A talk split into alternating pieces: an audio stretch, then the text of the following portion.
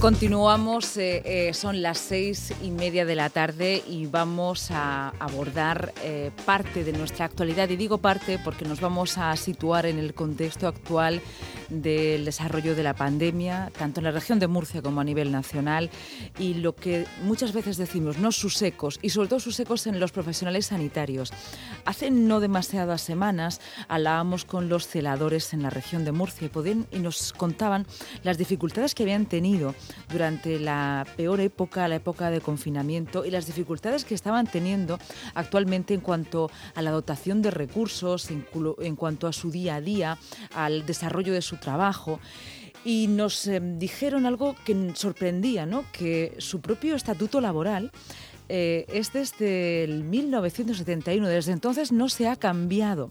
Ellos piden un reconocimiento para ese trabajo, para su figura y hoy nos visita, más bien le visitamos nosotros porque es una eh, conexión telefónica, David Santos. Él eh, pertenece eh, a la Plataforma Nacional Reconocimiento para el Celador, dilatada trayectoria también como celador. Le saludamos. Buenas tardes, David. Hola, buenas tardes, Lucía y a los oyentes bienvenido a, la región de Murcia, aunque sea telefónicamente. Esperemos poder tenerle presente cuando, cuando esté por aquí, por nuestra tierra. Y, y lo primero que quería comentar es cómo es la situación ahora mismo, ¿no? Hace al principio de mes hablábamos con celadores de aquí de la región de Murcia, nos decía que era una situación muy compleja a nivel nacional. Eh, lo de Murcia era eh, casi un, bueno, pues una copia de lo que sucedía en los demás territorios. Eh, la dificultad de llevar el trabajo adelante, el cansancio y la falta de recursos. La pandemia ha seguido creciendo de forma exponencial. ¿Cuál es la situación ahora de los celadores en nuestro país?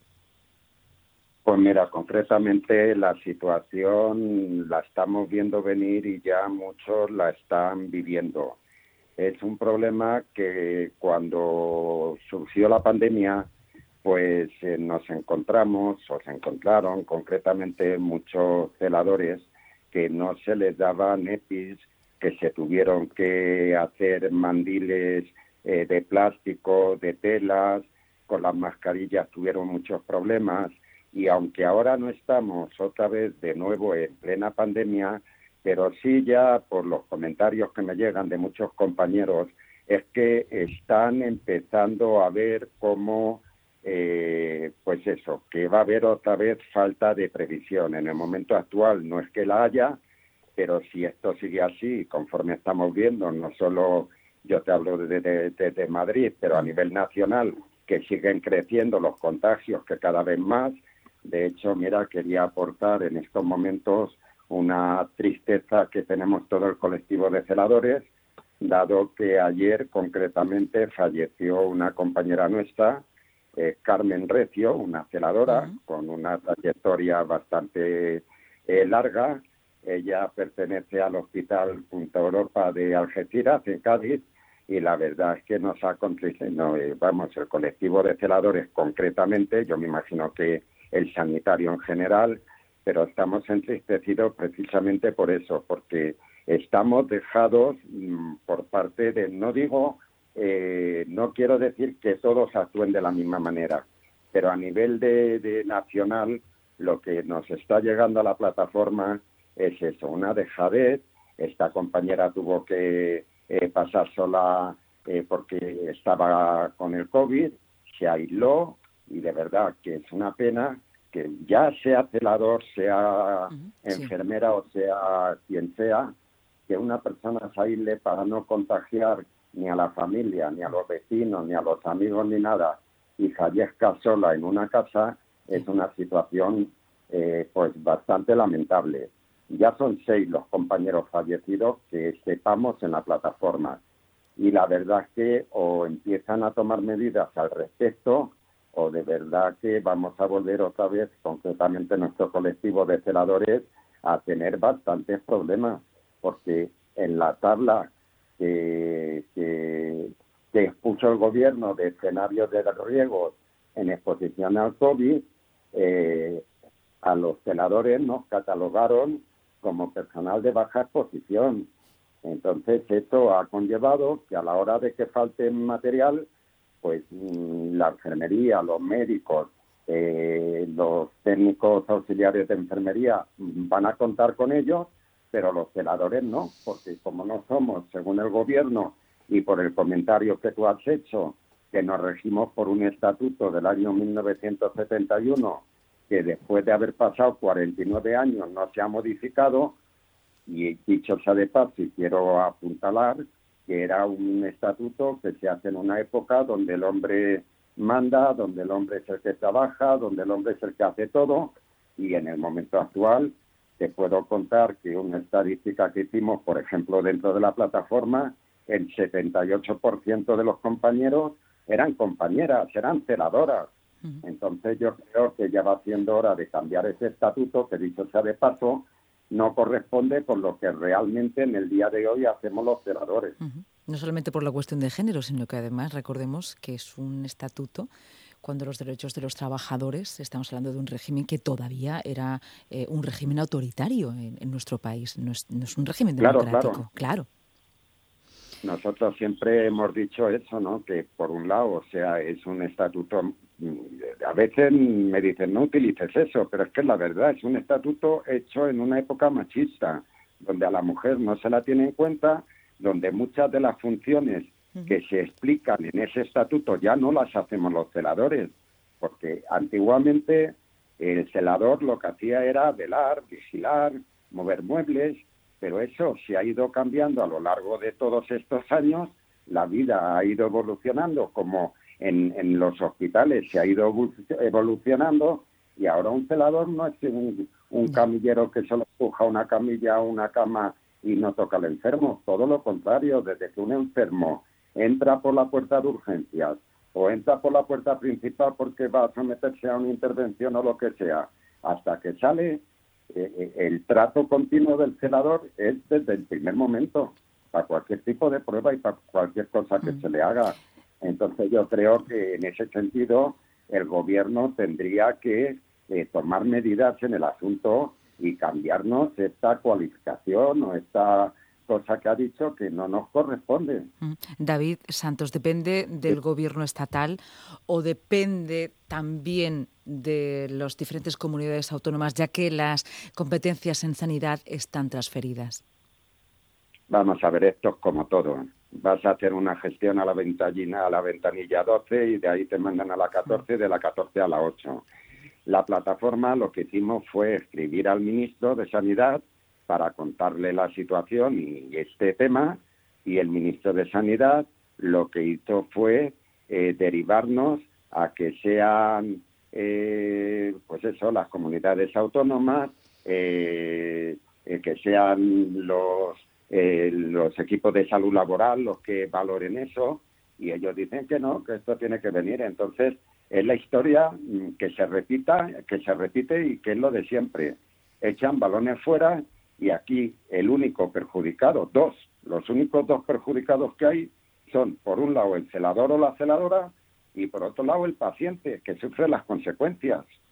Entonces yo creo que, que quien sea, si es que a nosotros nos da lo mismo que sea el gobierno central, que sea el gobierno de la comunidad autónoma, lo que tienen que hacer, igual que hicieron con el colectivo de las fuerzas y cuerpos de seguridad del Estado, es sacarnos de, esa catalogación que nos han hecho considerarnos que es uno de los primeros puntos y el más importante que lleva la plataforma, es que se modifique la consideración de celador como personal de bajo riesgo y que en cualquier tipo de crisis sanitaria, pero no en esta del COVID, también tuvimos la del ébola, ha habido la de la gripe, han habido diferentes, eh, diferentes historias y el personal celador pues nunca cuentan con él, ahí se queda hemos sido los eternos abandonados de la sanidad pública. ¿Por qué? ¿Por qué creen que ha sucedido eso? Eh, ¿Un de sus raíces en un, en un estatuto, una calificación laboral que no tiene nada que ver con lo que ustedes realizan?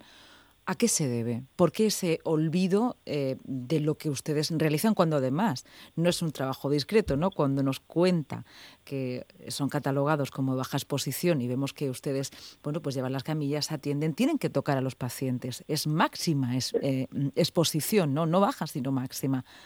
¿En qué hunde sus raíces esa catalogación? Pues hombre, yo lo que haría sería invitar a cualquier dirigente político, me da igual que sea el presidente, que sea un consejero, que sea quien sea, que se bajara un día, simplemente una jornada de siete horas y que estuviera con uno de los celadores de cualquier hospital, me da igual, sea gallego, catalán, extremeño murciano, que se bajara, estuviera siete horas de trabajo para que viera, comprobara y verificara por él mismo que lo que hace un celador en el día de hoy no es lo que se expone en ese estatuto del año 1971. En esa época, pues el celador no tocaba enfermo, no hacía absolutamente, prácticamente nada que sea relacionado con, con, con tocar al paciente. Pero hoy día eso ha cambiado, ha evolucionado. La culpa, pues es que no sé, o sea, no, no se trata de buscar culpables.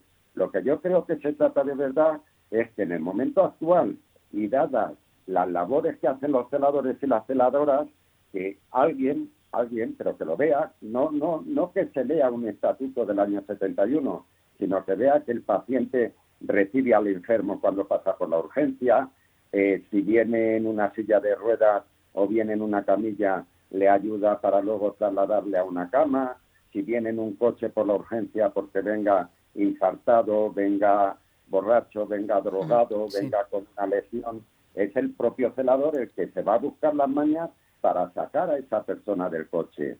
Y está en, en continuo contacto con el paciente. Cuando se dan las vueltas, cuando se oye, vamos a dar la vuelta, pues ahí está el auxiliar y el celador, que el celador tiene que coger al enfermo, lateralizarle para hacerle la higiene, para hacer que hacerle una cura, cuando un anestesista tiene que hacer una función lumbar o en quirófano cuando hay que ponerle una raquis, el paciente hay unas técnicas especiales en las cuales el celador está tan próximo y tan cerca al paciente que es que prácticamente están rozando cara con cara. Mm. Y ya no te cuento cuando montamos en un ascensor qué distancia de seguridad tenemos. Si a eso le incrementamos que no se nos dota de, del material necesario para que no nos contagiemos nosotros y a la vez no contagiemos a otras personas, pues evidentemente a mí tiene que tomar cartas en el asunto. Me da igual que sea el presidente del gobierno, el ministro de Sanidad, el presidente de la comunidad autónoma, alguien. Alguien tiene que, ya de hecho, hemos comprobado como algún senador, algún, eh, pues ha hecho alguna mención en el Senado y en eso, pero eso no es suficiente. Hay que tomar cartas en el asunto. David Santos, pues muchas gracias por eh, ponerle voz a, todos estos profesionales sanitarios, los celadores, que desde luego no es nada, no es una profesión nada discreta, ¿no? Y todos lo sabemos. Evidentemente eh, están ustedes en, la primera línea y así deben de ser reconocidos. Si le parece bien, seguiremos en contacto en próximas entrevistas, eh, también por si toman algún tipo de, acción, tanto social como, como legal. ¿Le parece bien? Perfecto, solo déjame decir una, un apunte más de medio minutín y es simplemente que cualquier persona, cualquier oyente que quiera saber un poco la labor que estamos haciendo, yo le invito en cualquier red social, estamos simplemente poniendo reconocimiento para el celador ya. Ahí vamos a aparecer en Facebook, en Twitter, nos vas a poder seguir, vas a ver cómo estamos haciendo y aprovechar y apuntalar que el día 10 de septiembre a las 13 horas nos vamos a juntar otra vez y en la tercera concentración todos los celadores de toda España en todos los hospitales para seguir reivindicando estos derechos y, y que se nos considere como personal de riesgo.